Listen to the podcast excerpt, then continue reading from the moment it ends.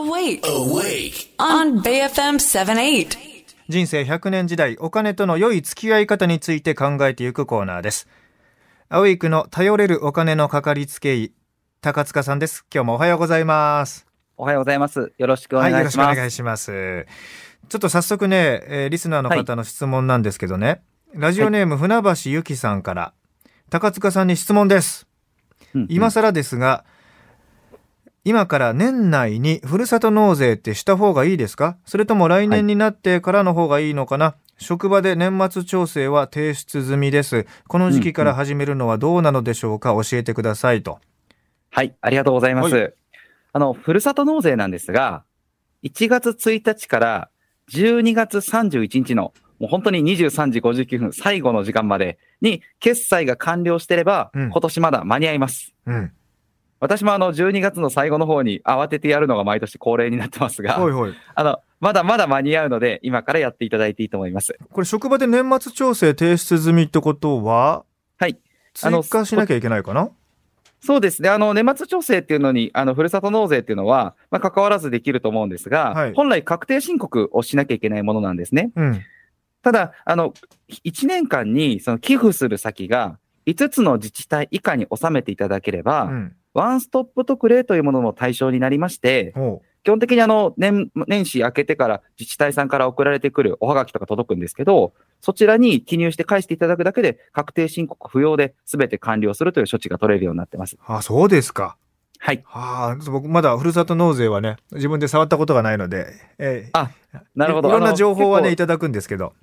はい。まあ、いい制度ですが、まあ、もちろん、あの、される方、しない方、もちろんいらっしゃると思いますけれども、ん、あの、2000円分までは、あの、ある意味自己負担という形になるんですけれども、うんうんそれ以上に関しては、あの、い今年は例えば払ったお金って、これちょっと誤解もよくあるんですけど、寄付したお金っていうのは、今年は間違いなく払うんです。はい。なので、その場ですぐ値引きされるわけじゃなく、寄付は間違いなく金額はしていただく必要があります。例えば5万円寄付すると、5万円というお金は皆さんからすぐなくなります。うん。ただ、来年の住民税と、まあ、所得税から、そこから2000円分差し引いた4万8000円分が例えば戻ってくると、うんそういった制度になっています。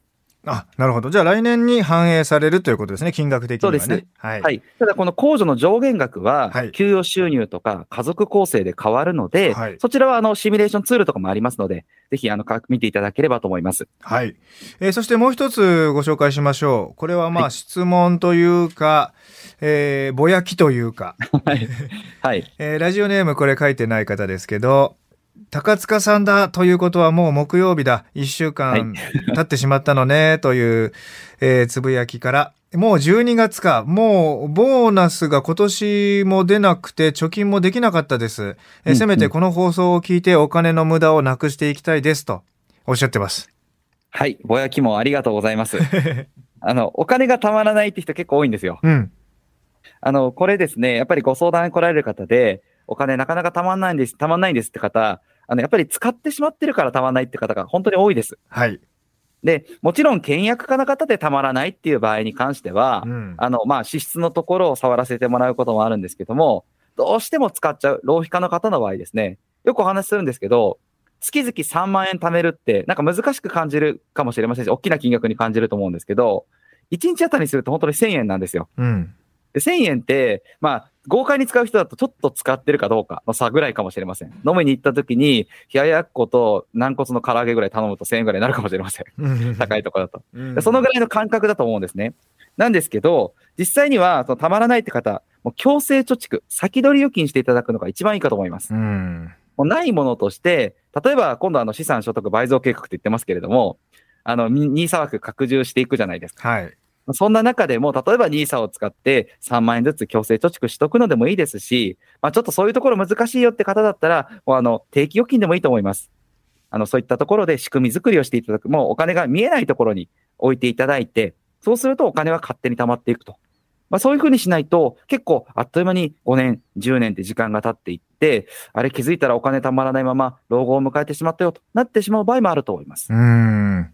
やっぱりお金を余らせて、えー自分の力で貯金をしていくっていうのがね、難しくて、僕もまあそうでしたね。結局、貯まった場所っていうのは、保はい険会社に支払い続けたものとか、ええ結構それ意外とよくあるあるで、そうですよねあの、溜まってない方でも、うんあの、保険が、例えば投資信託の積み立てとかで効率は落ちるのかもしれないですけど、はい。それでも強制貯蓄という意味では私は意味はあると思っていて、うん。よく本当に浪費家の方で、60代ぐらいのところで、あの方にお会いしに行くと、最後あったのは、保険の個人年金で入ってた分と、うん保険の積立保険の解約金で、それでなんとか1500万分ぐらいはありましたみたいな方、結構いらっしゃるので、うん。まあ、そういう方は、あの、昔保険屋さんがこういうのを進めてくれててよかったなって 私は思ってお話ししたりもしてます。はい。ねえまあ、保険でもいろんな種類がありましてね、まあ、ほぼほぼ積み立て預金と同じようなものもあれば、まあ、そうじゃない、保証が違う全然ものもありますからね、それはいつもはい高塚さんが言っている、どんな商品で、どれだけ払い込んで、どれだけ、どんな時に保証があるのかをしっかりと、